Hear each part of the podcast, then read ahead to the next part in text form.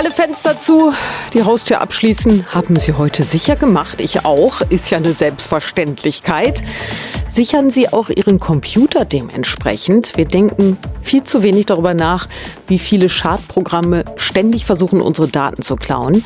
Die Stiftung Warentest, die hat jetzt zig Antivirenprogramme getestet. Benjamin Barkmeier von der Stiftung.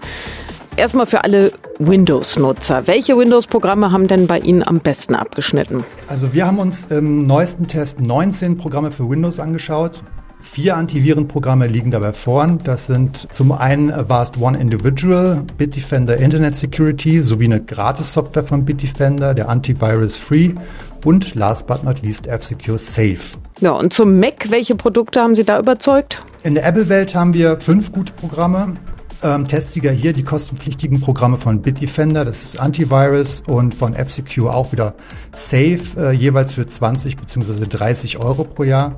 Es gibt aber auch äh, kostenlose Programme, die gut sind für Mac. Das ist Avast One Essential und AVG Antivirus. Da stellt sich nun die Frage, äh, reicht die Gratis-Version oder nimmt man doch besser eine Bezahlvariante? Also für den reinen Schutz reichen die kostenlosen Programme in der Regel vollkommen aus. Bei den Kaufprodukten gibt es häufig noch ein paar Zusatzfunktionen, wie zum Beispiel ein Passwortmanager oder vielleicht einen besonderen Schutz beim Banking oder sonst irgendwas.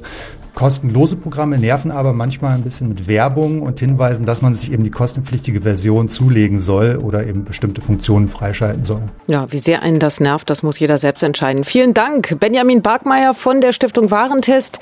Mehr zu den Antivirenprogrammen finden Sie im neuen Heft oder klicken Sie einfach rein auf antennebrandenburg.de.